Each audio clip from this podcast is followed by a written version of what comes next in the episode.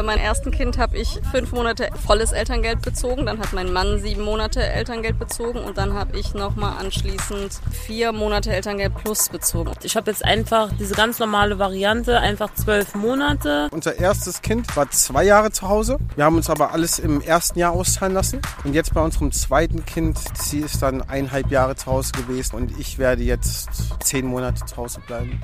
Eine ganz schön komplizierte Angelegenheit, dieses Elterngeld, oder? Zwölf Monate, fünf Monate, welches Elternteil bleibt zu Hause? Grundsätzlich können alle Eltern Elterngeld beantragen, ob heterosexuelle Paare, homosexuelle Paare oder Alleinerziehende.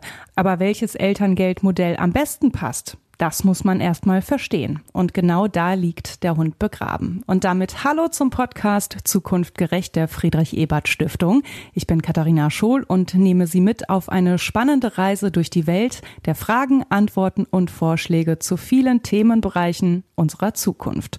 Und unser Thema dieses Mal, das ist das Elterngeld. An sich ja eine super Sache. Eine Familie bekommt Nachwuchs, der will natürlich versorgt werden, gerade in den ersten Monaten. Da ist an Arbeit nicht zu denken. Das Geld, das braucht die Familie jetzt aber umso mehr. Und da kommt der Staat ins Spiel. Der ersetzt mit dem Elterngeld nämlich einen Teil des Gehalts, das wegfällt, wenn ein Partner zu Hause bleibt. Aber wie so oft im Leben gibt es eben auch hier eine zweite Seite der Medaille. Und die hat es nötig, einmal ordentlich aufpoliert zu werden. Die Friedrich Ebert Stiftung hat eine Studie erstellt, in der ermittelt wurde, was an dem jetzigen Elterngeldsystem ja noch nicht so optimal läuft. Dabei ist klar geworden, dass vor allem die Einkommensunterschiede zwischen Männern und Frauen dazu führen, dass Mütter öfter und länger zu Hause bleiben. Dieses Problem schauen wir uns hier genauer an. Fast alle Mütter nehmen Elterngeld, aber nur knapp die Hälfte der Väter. Die Mütter nehmen deutlich länger. Dann ist die Höhe des Elterngeldes deutlich unterschiedlich. Also Frauen beziehen ungefähr 500 Euro weniger Elterngeld pro Monat als Väter.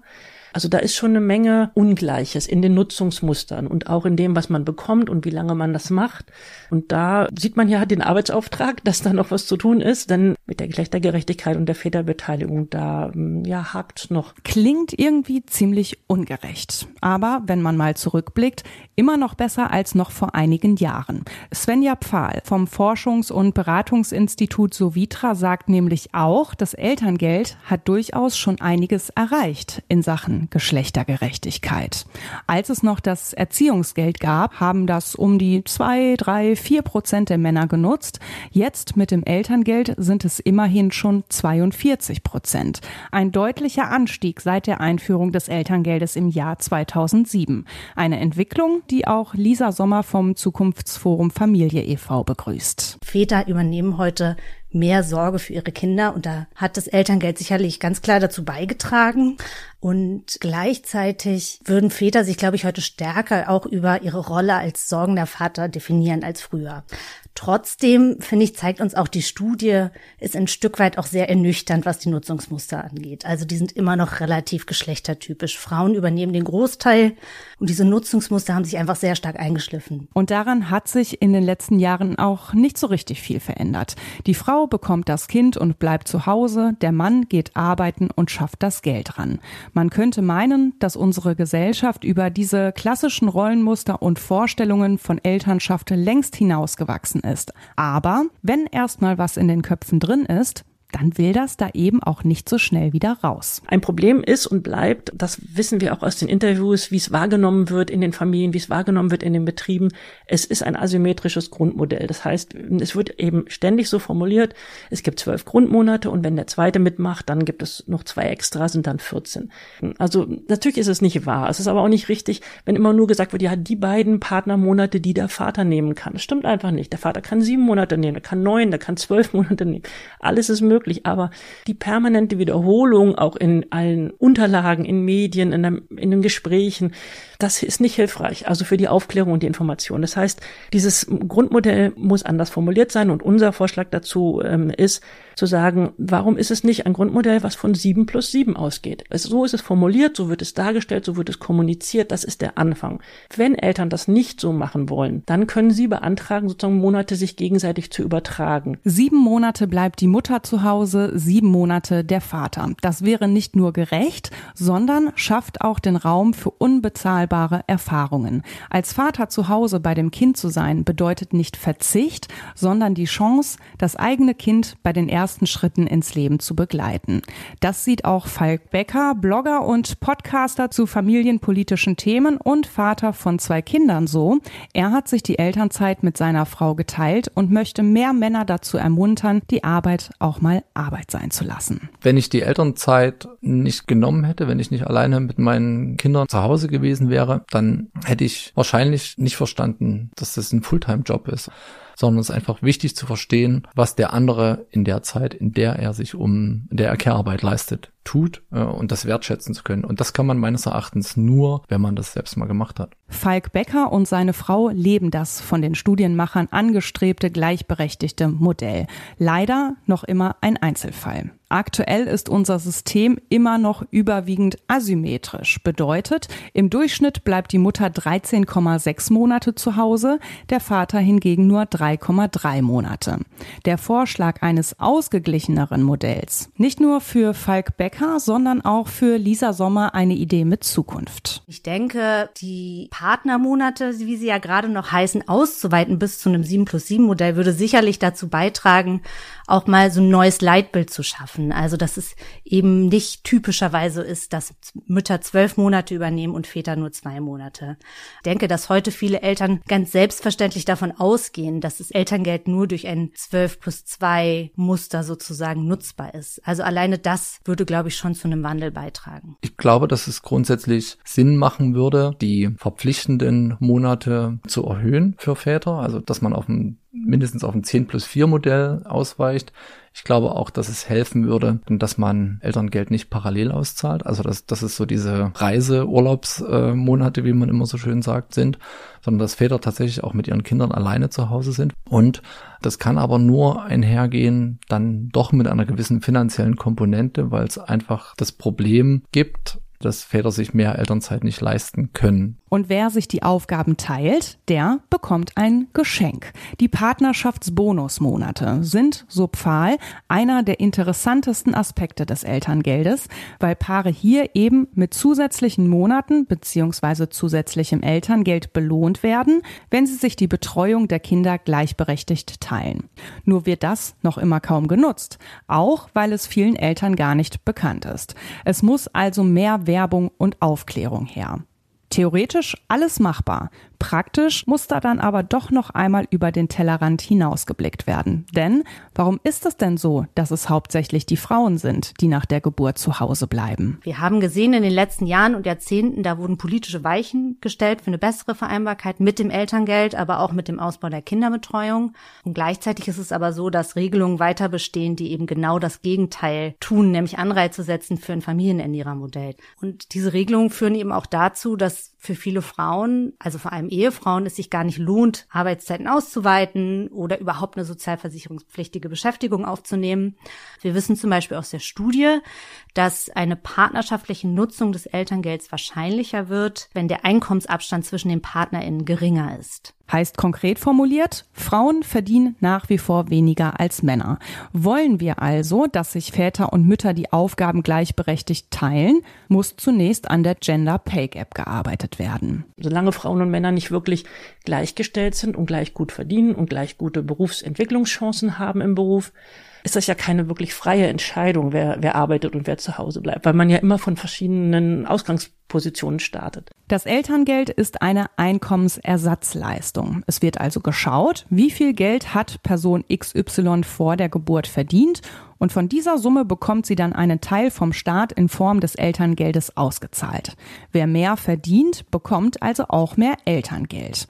Das heißt im Umkehrschluss, die Person, die weniger verdient, bleibt länger zu Hause, sonst lohnt es sich finanziell nicht. Und es sind in den meisten Fällen eben die Frauen, die zu Hause bleiben. Wir müssen die Einkommenschancen von Frauen stärker an die von Männern anpassen. Da darf es keinen Geschlechterunterschied mehr geben. Wir müssen gucken auf der Gegenseite, dass es noch viel, viel einfacher, normaler, akzeptierter wird, dass Männer auch Teilzeit arbeiten. Weil ohne dass die Männer auch von, sag ich mal, Überstunden runtergehen, werden die Frauen ja auch nicht mehr machen. Also es ist natürlich immer eine Waage oder eine Balance in einem Paar. Und wir müssen an beiden Enden arbeiten, dass die Frauen gut im Beruf stehen, gut verdienen, gute Chancen haben und dass der Mann auch reduziert und abgibt und im, im Care-Bereich mehr übernimmt. Ein zusätzlicher Anreiz, die Elternzeit gerechter aufzuteilen, könnte über die Ersatzrate geschaffen werden. Diese gibt an, wie viel Gehalt während der Elternzeit ersetzt wird und liegt je nach Einkommen zwischen 65 und 67 Prozent und wird bei hohen Einkommen gedeckelt. Das ist ein Punkt, der uns auch schon den, von den Vätern in den Interviews ganz oft gesagt wurde. Wieso können nicht die, die es eigentlich vorbildlich machen, die es egalitärer machen, die es wirklich partnerschaftlich aufteilen, auch honoriert werden durch irgendwas. Und ein bisschen steckt davon in dieser Idee drin zu sagen, die Ersatzrate kann doch unterschiedlich ausfallen, je nachdem, wie ein Paar sich das aufteilt. Und man würde das unterstützen, indem man sagt, die ersten bis zu sieben Monate lang kriegt man eine hohe Ersatzrate. In dem Vorschlag, der auf dem Tisch liegt, sind es 80 Prozent Einkommensersatz. Aber ab danach, dann fällt die Quote runter auf 50 Prozent. So hat man über die Ersatzleistung schon immer einen Anreiz drin zu sagen, Leute, überlegt doch mal, ob es nicht vielleicht gleicher aufteilen wollt. Für viele Familien würde es sich durchaus lohnen, dieses Modell einmal durchzurechnen, gerade wenn das Geld nicht so locker sitzt und jeder Cent zählt. Und sind wir doch mal ehrlich, bei wem ist das aktuell nicht der Fall in Zeiten immens steigender Verbraucherpreise? Alles wird teurer, Strom, Lebensmittel. Das Elterngeld nimmt darauf allerdings wenig Rücksicht. Und vergessen wir an dieser Stelle auch die Corona-Krise nicht. Viele Familien haben dadurch zusätzliche Einbußen erlitten, sei es durch Teilzeit oder gar den Verlust des Jobs. Wir wissen, dass arme und armutsbedrohte Familien besonders gelitten haben und auch in Umfragen sagen, dass sie die Krise nicht gut überstanden haben. Und ich denke, diese Zeit, auch diese Krise hat auch für uns nochmal deutlich gemacht, was Familien brauchen, was auch armutsbedrohte Familien brauchen. Und ich finde, das lässt sich immer noch gut mit dem Dreiklang aus Zeit, Geld und Infrastruktur zusammenfassen. Generell gilt, Familien mit kleinem Einkommen brauchen mehr Unterstützung. Deshalb fordert das Zukunftsforum Familie auch, das Elterngeld für diese Familien zu erhöhen.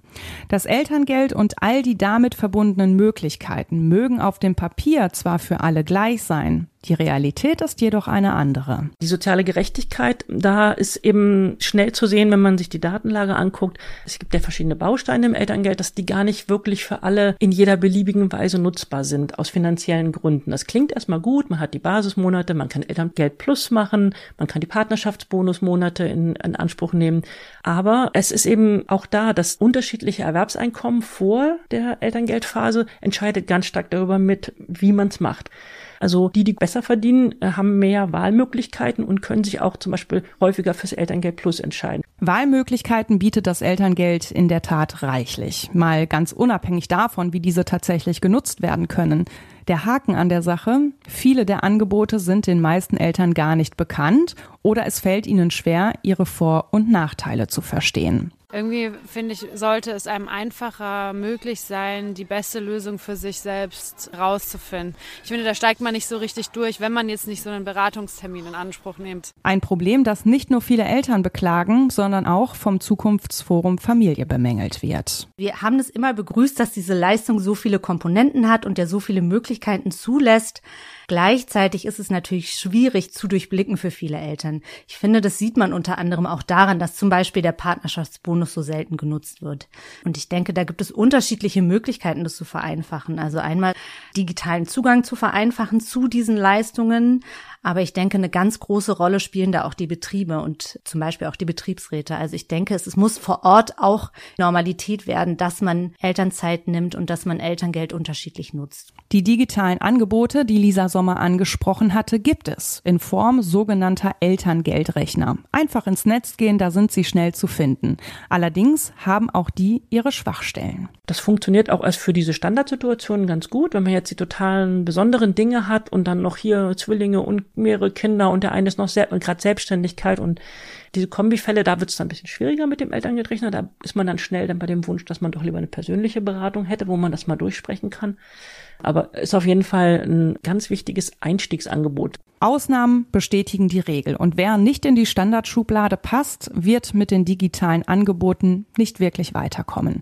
Die Konsequenz ist, das Elterngeld wird am meisten von Müttern genutzt. Nur 42 Prozent der Väter nehmen es in Anspruch. Außerdem haben viele das 12 plus 2 Modell vor Augen, wovon gerade mal zwei Monate als Vätermonate bezeichnet werden, obwohl flexiblere Aufteilungen erwünscht und möglich sind. Gäbe es die Möglichkeit, sich persönlich beraten zu lassen, mit einer Person die individuellen Bedürfnisse zu besprechen und auf dieser Basis gemeinsam die beste Lösung zu finden, sähe die Welt schon etwas anders aus. Hier kommt aber schon der nächste Haken. Denn Beratungspersonal ist wie in vielen anderen Bereichen auch nicht immer ausreichend verfügbar. Und das wirkt sich nicht nur auf das Beratungsangebot aus, sondern auch darauf, wie lange es dauert, bis ein Elterngeldantrag durch ist und das Geld tatsächlich fließt. Das kann gut und gerne schon mal bis zu sechs Monate dauern. Auch eine Sache, für die viele Eltern kein Verständnis haben. Ich würde mir natürlich auch wünschen, dass es so ganz einfach wäre, ein DIN A4-Zettel, man füllt ihn aus und schon ist alles geritzt. Aber es ist halt eine Einkommensersatzleistung. Und das alles durchzurechnen, ist halt komplex. Wer hat wie viel vorher verdient? Gibt es eventuell Sozialleistungen, die berücksichtigt werden müssen? Das muss erstmal ermittelt werden, ganz individuell von Fall zu Fall.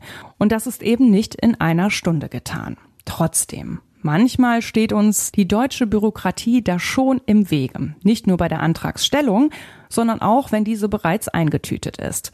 Etwas mehr Lockerheit wäre manchmal angebracht, wünscht sich auch Svenja Pfahl. Es gibt natürlich so viele Ausnahmen und Einzel- und Sonderfälle und da glaube ich, da würde ich mir manchmal wünschen, dass es im Zweifel ein bisschen verständnisvoller und für den Antragsteller entschieden wird. Ja, also wenn man dann krank geworden ist, wenn was weiß ich nicht, eine Firma insolvent gegangen ist, wenn man dann sein Zeitkorridor doch nicht einhalten konnte dass da nicht ein bisschen mehr Verständnis für die Vielfalt des Lebens sozusagen da ist und dass man da nicht auch mal sagen kann, komm, das war so geplant, aber es kam auf der Betriebsseite einfach anders. Also da kann man ganz bestimmt auch mal eine pragmatische Lösung finden. Eine egalitäre Arbeitsteilung und gleichberechtigte Nutzung des Elterngeldes, gleiches Gehalt für Frauen und Männer, soziale Gleichheit, eine einfachere Abwicklung, die Studie der Friedrich-Ebert-Stiftung hat gezeigt, wie eng all diese gesellschaftlichen Strukturen miteinander verwoben sind. Es reicht nicht aus, sich einfach das Elterngeld vorzuknöpfen. Es muss sich generell etwas ändern. Das schätzt auch Vater Falk Becker so ein.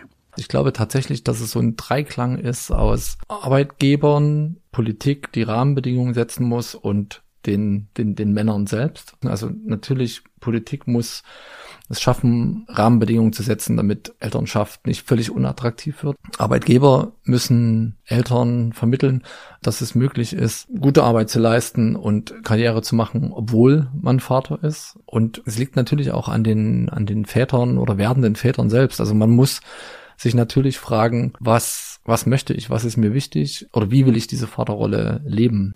Die Welt hat sich verändert, Familien haben sich verändert, es gibt neue Krisen, die bewältigt werden müssen.